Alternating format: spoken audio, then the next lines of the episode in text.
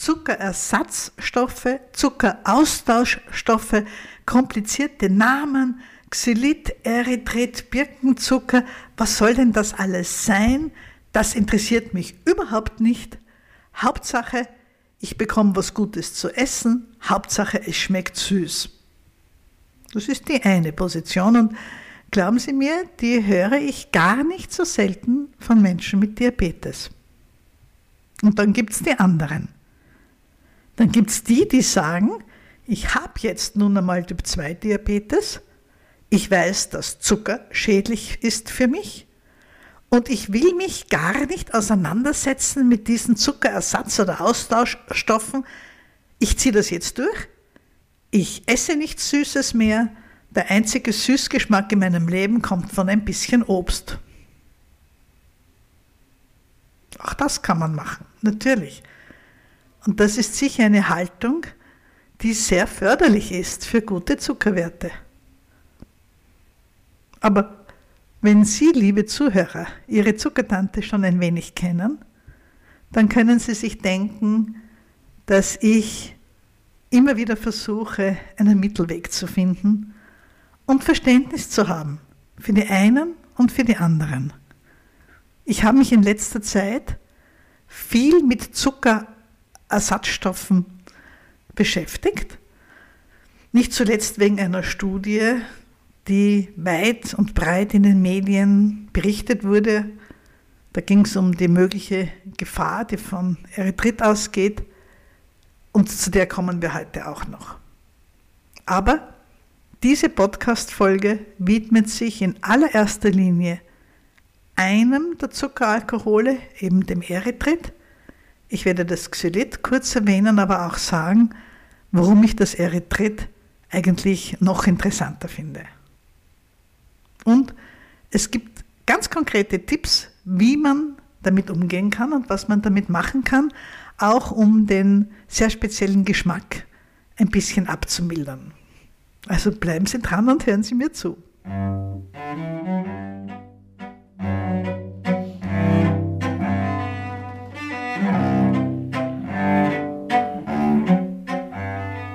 Ich bin Dr. Susanne Busarnik, Ärztin für Allgemeinmedizin und im Internet die Zuckertante. Ich darf nun schon mehr als 25 Jahre lang Menschen mit Typ-2-Diabetes begleiten, beraten, behandeln. Ich habe immer viel gearbeitet und daher kommt es, dass ich nicht kochen und backen kann. Ich bin keine Köchin und mit Mehlspeisen selber machen habe ich es auch nicht so. Es war einfach nie die Zeit dafür. Deshalb werden Sie in meinem Podcast auch eher wenige Folgen zum Thema Essen finden. Und alle, die jetzt zuhören und die selber sehr erfahrene Köchinnen und Köche und Bäckerinnen und Bäcker sind, mögen mir bitte verzeihen, wenn ich da Dinge vielleicht zu einfach oder zu kompliziert ausdrücke. Und wenn Sie Fehler finden, dann melden Sie sich einfach bei mir und ich korrigiere so etwas immer sehr, sehr, sehr gerne. Denn heute geht es um Essen bei Diabetes. Und zwar um das sehr spezielle Thema Süßgeschmack. Der Geschmack nach Süßem, die Gier nach Süßem, wie manche Leute sagen, das Verlangen nach Süßem, der Appetit auf Süßes. Wie kann man damit umgehen? Ja, es gibt die Menschen, die ganz rigoros Süßes aus ihrem Leben streichen, wenn sie Diabetes haben. Relativ einfach. Ich esse nichts Süßes mehr, Zucker schon gar nicht und das ganze chemische Zeugs kann mir auch gestohlen bleiben. Kann man machen. Ist sicher gut für die Zuckerwerte. Aber es gibt ganz viele Menschen, für die das einfach nicht möglich ist. Es gibt ganz viele Menschen, für die der süße Geschmack viel mehr ist als nur ein Geschmack. Es ist nicht egal, ob jemand zum Beispiel eine Großmutter hatte, die das Baby heiß geliebt hat, die es aber nicht gut ausgehalten hat, wenn das Kleine geweint hat. Und wenn diese Großmutter dann immer, wenn das Kind geweint hat oder unruhig wurde, einen Schnuller genommen hat, selbst in den Mund gesteckt hat, dann den Schnuller mit eigenem Speichel nass gemacht hat, den Schnuller in Zucker gesteckt hat und den mit Zucker beladenen Schnuller dem Kind in den Mund gegeben hat, dann hat das kleine Baby genuckelt, gelutscht, geleckt und hat gelernt, dass dieser sehr süße Geschmack trösten kann. Das sind Prägungen, die aus unserer ganz, ganz frühen Kindheit kommen und die können wir nicht wegzaubern. Es betrifft sehr, sehr viele Menschen, solche an sich schädlichen Erfahrungen mit Süßgeschmack. Ich habe einen Sohn, der jetzt ein wunderbarer junger Mann geworden ist.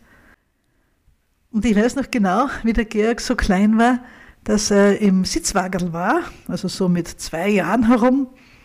Da war mein Kind immer das arme, kleine, das kein Dreh- und Trinkfläschchen in der Hand hatte. Zu der Zeit, als mein Sohn klein war, da war es ganz modern, dass Kinder ganz oft so kleine bunte Fläschchen bekommen haben. Ich glaube, da waren so 100, 150 Milliliter drin. Es war nicht viel Flüssigkeit. Aber es waren putzige, bunte, wirklich verführerische Plastikfläschchen. In Rot, in Gelb, in Grün, ich weiß gar nicht, welche Geschmacksrichtungen das waren, die man überall bekommen hat und die hatten eben oben einen bunten Verschluss, den man mit einer Handbewegung ganz leicht aufbekommen hat. Und dann hatten die oben so ein kleines Loch, aus dem die Kinder die Flüssigkeit rausgezuzelt haben. Und da gab es Jahre, wo praktisch jedes Kleinkind, das man auf der Straße getroffen hatte, so ein Dreh und Trink in der Hand hatte. Das hat man gesehen in der Straßenbahn, in der U-Bahn, beim Einkaufen, überall. Und Sie kennen das ja sicher, wie in der Nähe der Supermarktkasse immer Sachen platziert sind, die gar nicht gut sind für quengelnde, übermüdete, gelangweilte, vielleicht auch reizüberflutete Kinder nach dem Supermarktbesuch. Wenn man die Kinder vor sich im Kindersitz im Wagel hat, dann sind diese Süßigkeiten genau auf der richtigen Höhe, dass die Kinder anfangen zu quengeln, zu bitten und zu betteln. Und es ist wirklich nicht leicht für Mütter oder Väter daran vorbeizukommen, ohne dem nachzugeben. Damals, ich kann mich genau erinnern, da war das noch viel schlimmer. Da sind diese kleinen Fläschchen nicht nur bei der Kasse gestanden, sondern schon am Eingang des Supermarkts. Ich weiß noch genau, wie ich mich immer geärgert habe, dass am Beginn der Gemüse- und Obstabteilung so Körbe und Schütten und so Displayständer waren, wo man diese kleinen Fläschchen kaufen konnte. Und ganz viele Kinder haben da schon das erste Fläschchen bekommen, haben es aufgemacht, waren damit ruhig, während die Mutter ihre Einkäufe erledigt hat oder der Vater. Und dann hat die Mutter oder der Vater dem kleinen Kind bei der Kasse das Fläschchen aus der Hand genommen hat es aufs Förderband gelegt und hat es halt bezahlt. Die waren überall, diese Dinger, überall auch, wo man auf Besuch hingekommen ist. Und ich will jetzt gar nicht diese Mütter, Großmütter, Väter, Großväter verdammen. Man kann sich das heute nicht vorstellen, aber das Wissen, wie ungesund Zucker zum Beispiel für die Zähne ist, wegen Karies, das war damals noch nicht so verbreitet wie heute. Die Leute haben es wirklich nicht gewusst und haben halt ihren kleinen Kindern eine kleine Freude gemacht. Die Fläschchen waren klein und die waren auch billig. Das hat nicht viel Geld gekostet. Und auch Menschen, die wenig Geld hatten, konnten ihren Kindern diese kleinen Wünsche ganz einfach erfüllen. So haben aber alle diese Kinder gelernt, dass der süße Geschmack hilft, bei Langeweile zum Beispiel. Wenn die Mutter völlig abgelenkt ist und durch den Supermarkt hirscht und schaut und überlegt, was sie kaufen soll, Dinge aus dem Regal nimmt, in das Wagen legt, wo die Kinder überhaupt nicht mehr beachtet werden, dann hatten die zum Trost zumindest so einen süßen Saft in der Hand. Solche Erfahrungen prägen sich tief, tief ein. Und die wird man auch im Erwachsenenleben kaum mehr los oder nur sehr schwer. Natürlich empfehle ich bei einer echten Essstörung Therapie. Zu versuchen, damit umgehen zu lernen, zu versuchen, der Störung auf den Grund zu gehen, zu versuchen, durch eine gute Behandlung nach einer mühsamen Zeit der Therapie dann für viele, viele Jahre und Jahrzehnte eine deutlich bessere Lebensqualität zu haben. Aber nicht jeder schafft das. Und es gibt viele, viele Menschen, die eben mit dem süßen Geschmack alles Mögliche an Trost, an Ablenkung verbinden und die einfach sagen, ich kann nicht ganz drauf verzichten und ich will mir das eigentlich auch gar nicht antun. Auch solche Menschen bekommen selbstverständlich Typ-2-Diabetes. Die Position, ich esse alles, was ich will und mir doch egal, wie viel Zucker irgendwo drin ist, die ist natürlich wirklich ungeschickt und ungesund, wenn man Diabetes hat, weil damit die Zuckerwerte kaum mehr irgendwie überschaubar und steuerbar werden. Ungebremst alles Süße zu essen, ohne zu überlegen, hm, da wird schwierig. Das geht bei Typ 2 Diabetes definitiv nicht. Aber es macht für Menschen, die auf den Süßgeschmack nicht ganz verzichten möchten, natürlich durchaus Sinn, sich um Alternativen umzuschauen. Und da gibt es ja diese künstlichen Süßstoffe, die wir heute wirklich immer weniger empfehlen. Asukrin ist zum Beispiel so etwas, also diese hochkonzentrierten chemischen Süßstoffe und Süßungsmittel, wo man mit ein paar Tropfen sehr, sehr viel Süßgeschmack in eine Speise reinbringt. Und dann gibt es die Zuckerersatzstoffe. Das sind Stoffe, die süß schmecken, die aber den Blutzuckerspiegel nicht erhöhen. Und zwei ganz bekannte davon sind Xylit und Erythrit. Das sind Zuckeralkohole. Und jetzt schrecken Sie sich bitte nicht beim Wort Alkohol. Das ist nicht dasselbe wie der Alkohol im Bier und im Wein, sondern das ist einfach ein Name für spezielle chemische Verbindungen. Das Xylit, der eine von den beiden, hat den riesengroßen Nachteil, dass er tödlich ist für Hunde. Das bedeutet nicht, dass er schädlich ist für Menschen.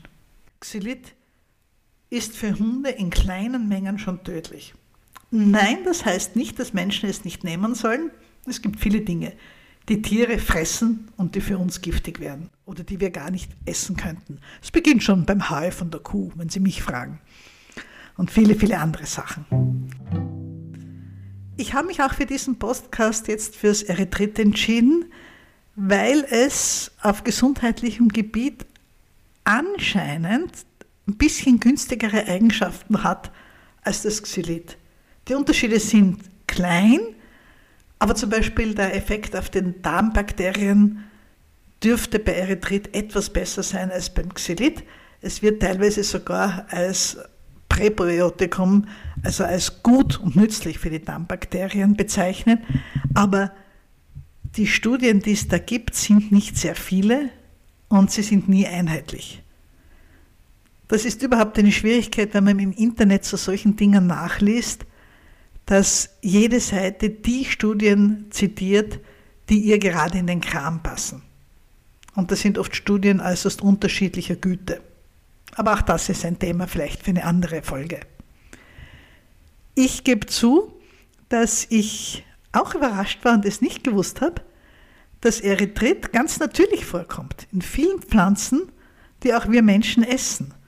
Erythrit kommt natürlicherweise vor in manchen Pilzen, es kommt vor in manchen Obstsorten, in Erdbeeren, in Pflaumen und in Pistazien. Von den Nüssen nur in den Pistazien.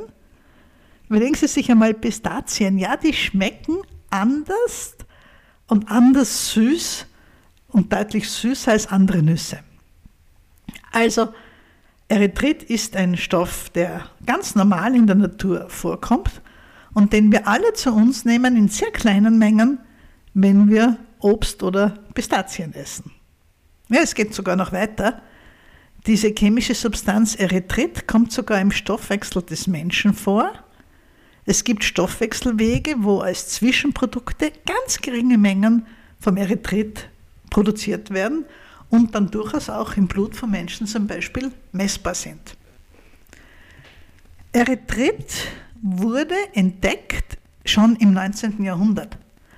Und da gab es in Schottland einen Chemiker, den John Stenhouse, der hat Erythrit isoliert und entdeckt und das war im Jahr 1848. So lange ist der Stoff schon bekannt.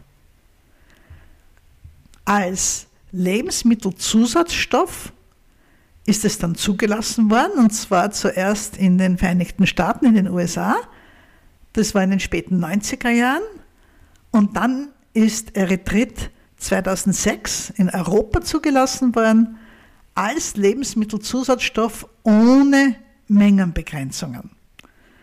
Das heißt jetzt aber nicht, dass jeder Mensch jeden Tag so viel Erythrit zu sich nehmen möchte, wie er, zu sich nehmen sollte, wie er nur möchte. Ganz so einfach ist es nicht, aber es ist sicherlich eine der interessanteren Alternativen zum Zucker. Wie süß ist nun dieses Erythrit?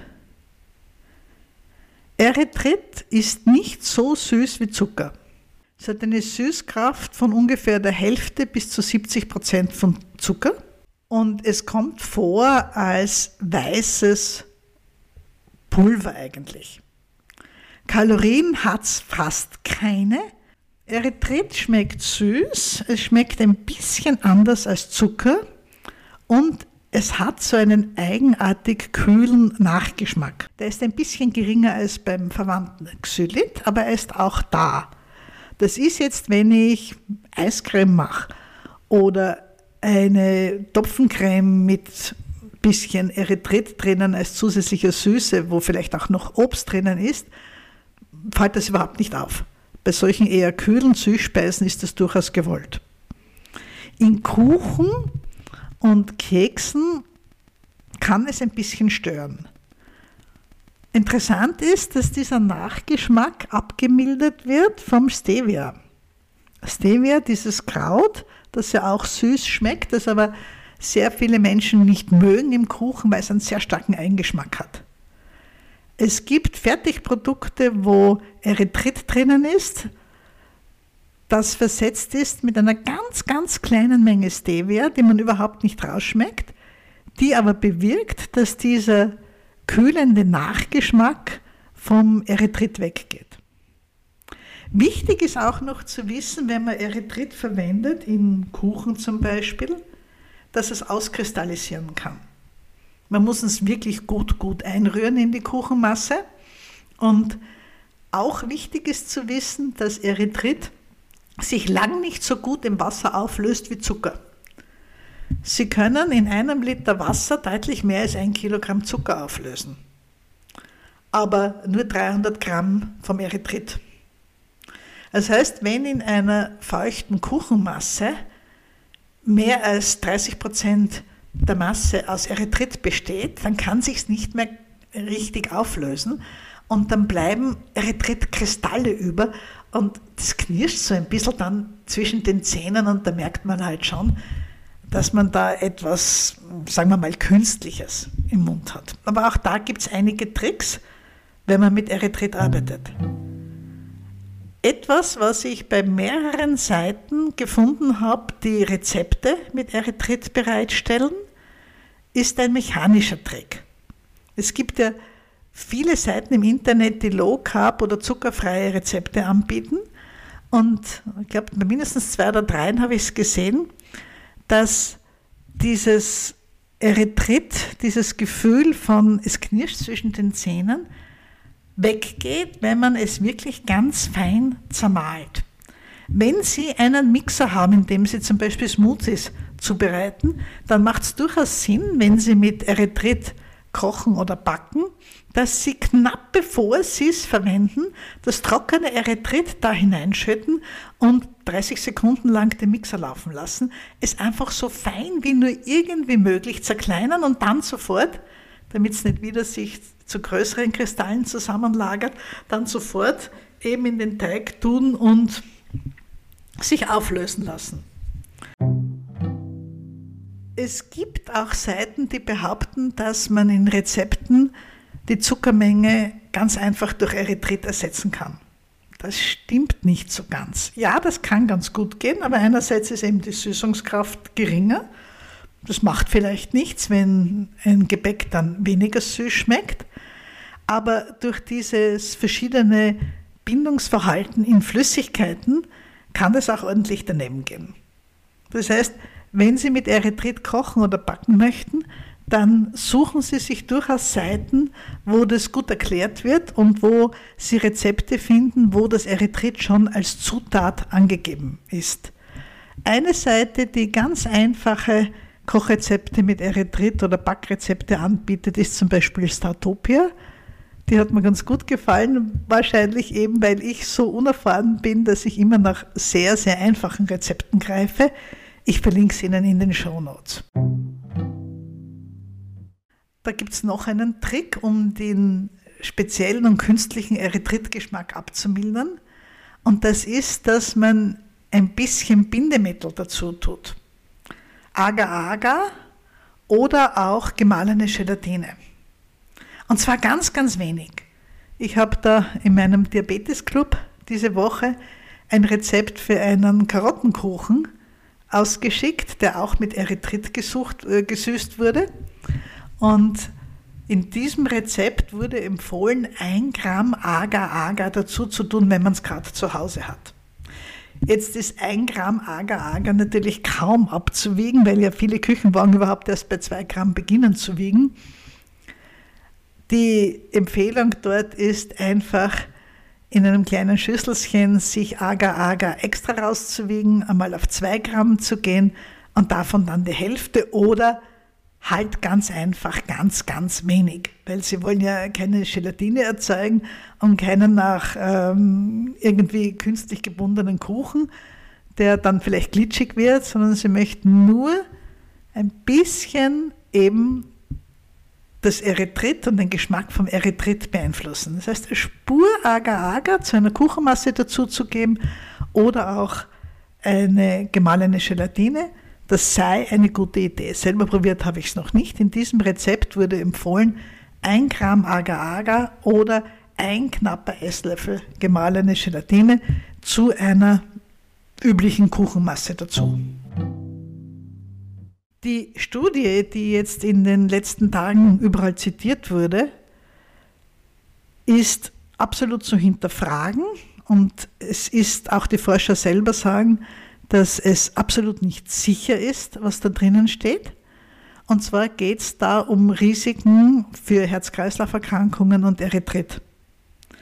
Das war eine Studie, wo Menschen, die im Spital gekommen sind wegen Herz-Kreislauf-Erkrankungen, das Erythrit im Blut bestimmt wurde. Und da hat sich gezeigt, je höher das Risiko für Herz-Kreislauf-Erkrankungen war und je kränker diese Menschen waren, desto mehr Erythrit hatten sie im Blut. Nur, das ist eine reine Beobachtungsstudie. Es ist einmal ein Zusammenhang, der aber noch lange nicht bedeutet, dass das eine das, der Grund ist für das andere, dass also das Erythrit den, dem Herz-Kreislauf-System schlecht tut. Man könnte sich ja auch vorstellen, dass Menschen, die Herz-Kreislauf krank sind, die vielleicht auch übergewichtig sind, vielleicht auch etwas mehr Erythrit in ihrer Diät gehabt haben, weil sie eben versuchen, sich besonders gesund zu ernähren. Also diese Studie ist gerade einmal ein Hinweis, dass da weitere Studien folgen sollen. Und wie halt immer bei solchen Sachen, ist es sicherlich nicht klug, jetzt in Panik zu verfallen und das Ding völlig aus seinem Essen zu verbannen, wohl aber darauf zu achten, dass man vielleicht nicht jeden Tag Erythrit konsumiert und dass die Mengen halt nicht wirklich äh, nicht allzu groß werden. Es gibt eine Gruppe von Menschen, die mit Erythrit Probleme kriegen können und das sind die, die fruktoseintolerant sind. Und das liegt daran, dass Erythrit auch auf die Enzyme wirkt, die zu tun haben mit der Aufnahme von der Fructose aus dem Darm ins Blut. Und dieses System ist ja bei Menschen, die keine Fructose vertragen, ohnehin schon gestört und wird jetzt durch Erythrit noch weiter blockiert. Das heißt, dass möglicherweise Menschen, die eine Fruchtzucker, also eine Fructoseunverträglichkeit haben, dass die dann, wenn sie Erythrit verwenden, noch weniger zurechtkommen mit Fruchtzucker. Es gibt ja Menschen, die Fructose intolerant sind, die Fructose nicht gut vertragen, die wir durchaus kleine Mengen von Obst zum Beispiel zu sich nehmen können oder überhaupt von Fructose. Und das kann schlechter werden, wenn jemand Erythrit zum Süßen verwendet. Für Menschen mit Unverträglichkeit von Fruchtzucker, von Fructoseintoleranz würde ich Erythrit eigentlich nicht empfehlen. Was immer bei diesen Zuckerersatzstoffen kommt, ist die Frage nach dem Durchfall, wenn man zu viel davon konsumiert. Das ist ein Grund, dass ich mich hier für diese Podcast-Folge fürs Erythrit entschieden habe, weil das Erythrit eben genau weniger Beschwerden macht als die anderen Zuckeralkohole, die es als Zuckerersatzstoffe gibt. Was man auf jeden Fall auch lobend erwähnen kann, ist, dass es zumindest sicher ist, dass Erythrit die Darmflora nicht negativ beeinflusst. Das ist sicher. Es gibt sogar in ein paar Studien Hinweise darauf, dass Erythrit das Wachstum der gesunden Darmbakterien ein bisschen fördert, aber das sind wieder so kleine Arbeiten, dass ich das jetzt nicht als gesichertes Wissen hinstellen würde. Ja, damit sind wir eigentlich schon am Ende von den allgemeinen Hinweisen zum Erythrit. Ich möchte Sie, wenn Sie einen Zuckeraustauschstoff brauchen, wenn Sie gerne selber etwas backen möchten, ohne dabei Zucker zu verwenden, möchte ich Sie wirklich ermuntern, also mal mit dem Erythrit zu probieren. Eventuell schauen Sie sich um, um die Mischungen, wo beim Erythrit eine ganz kleine Menge Stevia mit dabei ist. Eventuell denken Sie daran, zu versuchen, das Erythrit noch feiner auszumalen, bevor Sie es in die Kuchenmasse reintun. Und schauen sich im Netz um, um Kuchenrezepte, wo jetzt nicht allzu viel Erythrit drinnen ist. Es soll von der Masse her auf jeden Fall weniger als 30 Prozent der Kuchenmasse ausmachen. Zum Schluss gibt es jetzt noch ein Rezept für Apfelkekse. Äpfel sind ja auch jetzt in guter Qualität mitten im Winter noch zu kaufen. Und auch das ist ein sehr geschicktes Rezept, weil man sich die Süßigkeit im Rezept teilweise eben von den Äpfeln holt und von daher in der Masse nur sehr wenig Erythrit braucht. Das ist wieder ein Beispiel für ein durchaus vernünftiges Rezept mit Erythrit. Ich lese es Ihnen jetzt vor und ich werde es Ihnen in den Shownotes noch reinschreiben und Sie finden es eben auch im Internet wieder auf der Seite von Staupitopia, wo ich viele gute und brauchbare Rezepte mit Erythrit gefunden habe. Und das Rezept geht so. Sie brauchen 50 Gramm Äpfel, die Sie grob reiben und abtropfen lassen. 70 Gramm gemahlene Mandeln, bitte kein Mandelmehl nehmen, sondern wirklich normale gemahlene Mandeln. 30 Gramm irgendein Nussmus, eventuell auch Butter 30 Gramm oder Mandelmus eben. Nur 30 Gramm Erythrit, zu Pulver gemahlen, 30 Gramm grob gehackte Walnüsse und ein bisschen, vielleicht halber Teelöffel Zimt. Und das geht so. Der Ofen wird zuerst einmal vorgeheizt auf 180 Grad Ober- und Unterhitze und dann werden einmal die trockenen Zutaten miteinander vermischt. Und zwar die gemahlenen Mandeln, 70 Gramm, 30 Gramm Erythrit und der halbe Teelöffel Zimt.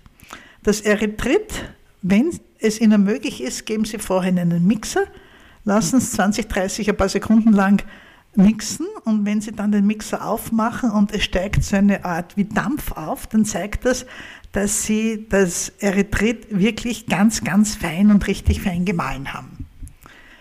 Dann kommt dazu das Mandelmus, 30 Gramm, die 50 Gramm geriebenen Äpfel, 30 Gramm gehackte Walnüsse und aus all dem zusammen knetet man dann einen Teig.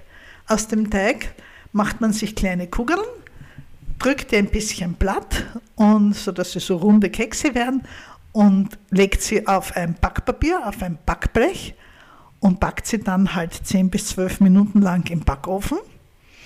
Achtung, immer wenn Sie mit Erythrit backen, Es bräunt nicht so gut wie Zucker. Die braune Farbe von unseren Kuchen im Rohr, die kommt sehr oft von so ein bisschen auskaramellisierten Zucker. Die Sachen, die Sie mit Erythrit backen, die bleiben etwas blasser. Warten Sie also nicht ewig, bis sich irgendetwas bräunt, sondern halten Sie sich an die angegebenen Zeiten und wenn Sie einen Kuchen backen, halt Stäbchenprobe oder noch viel eleganter, ein Bratenthermometer in den Kuchen stecken. Und wenn der Kuchen innen drin so 85, 90 Grad hat, dann ist er durch und dann weiß auch eine Anfängerin wie ich, dass dieser Kuchen jetzt fertig ist. Wenn Sie Ihre Nuss, Apfel, Erythritkekse aus dem Backer rausnehmen, dann lassen Sie sie zuerst einmal eine halbe Stunde abkühlen, weil die sind noch recht weich und dann lösen Sie sie erst vom Backpapier ab. Ich hoffe, ich habe Ihnen einen kleinen Überblick über das Erythrit gegeben. Und wenn Sie sich für weitere Rezepte interessieren, die eher einfach sind, die eher schnell sind und immer gelingen, dann wäre vielleicht unser Diabetes Club etwas für Sie, denn Rezepte sind ein wichtiger Teil von unseren wöchentlichen E-Mails. So circa einmal im Monat kommt ein Kochrezept daher. Das kann eine Hauptspeise sein, eine Suppe oder eben auch etwas Süßes. Und diese Rezepte sammeln wir. Wir haben schon, ich glaube, über 30 Rezepte im entsprechenden Bereich in unserem Diabetes Club. Der Diabetes Club, für alle, die das heute zum ersten Mal hören, ist ein Club für Menschen mit Typ 2 Diabetes, der dazu helfen soll, dass es ein bisschen leichter wird, sich Jahr aus, Jahr ein gut um sich selbst und um den Diabetes zu kümmern. Er besteht darin, dass unsere Mitglieder einmal pro Woche ein E-Mail bekommen, immer am Samstagmorgen, wo so eine kleine Erinnerung an den Diabetes drinnen ist, einmal ein Video, einmal etwas zum Zuhören, einmal ein Kochrezept, einmal bespreche ich eine Studie, ein neues Zuckermessgerät, ein neues Medikament, was sich halt so in der Diabeteswelt tut. Und das Herzstück von unserem Club sind unsere Live-Sprechstunden, derzeit einmal im Monat, wo man vorab Fragen schicken kann oder auch in der Sprechstunde einfach fragen kann. Und weil da so viele Leute beisammen sind, weiß fast immer irgendjemand etwas, hat einen Tipp parat oder ein bisschen Aufmunterung. Es ist wirklich eine ganz, ganz nette Gruppe. Die Inhalte im Diabetes Club werden immer mehr und mehr. Es gibt uns jetzt schon über ein Jahr lang. Derzeit kostet das Schnuppermonat noch nur 2 Euro. Das werde ich ein bisschen erhöhen auf 5 Euro demnächst. Aber im Moment können Sie noch um 2 Euro sich einen Monat lang bei uns im Club umschauen, die Videos anschauen, Rezepte runterladen und einfach schauen, ob es Ihnen gefällt bei uns. Würde mich sehr freuen, wenn ich Sie im Diabetes Club einmal lesen könnte oder sehen könnte oder wenn wir uns sogar live einmal bei einer der Sprechstunden treffen. Ich wünsche Ihnen alles, alles Gute mit Ihrem Diabetes, dass Sie für sich selber den Weg finden, wie Sie mit Zuckeraustauschstoffen umgehen, den Weg finden, wie viel Süßes Sie in Ihrem Leben brauchen und worauf Sie leicht verzichten können die Zuckertante grüßt und wünscht allzeit gute Werte.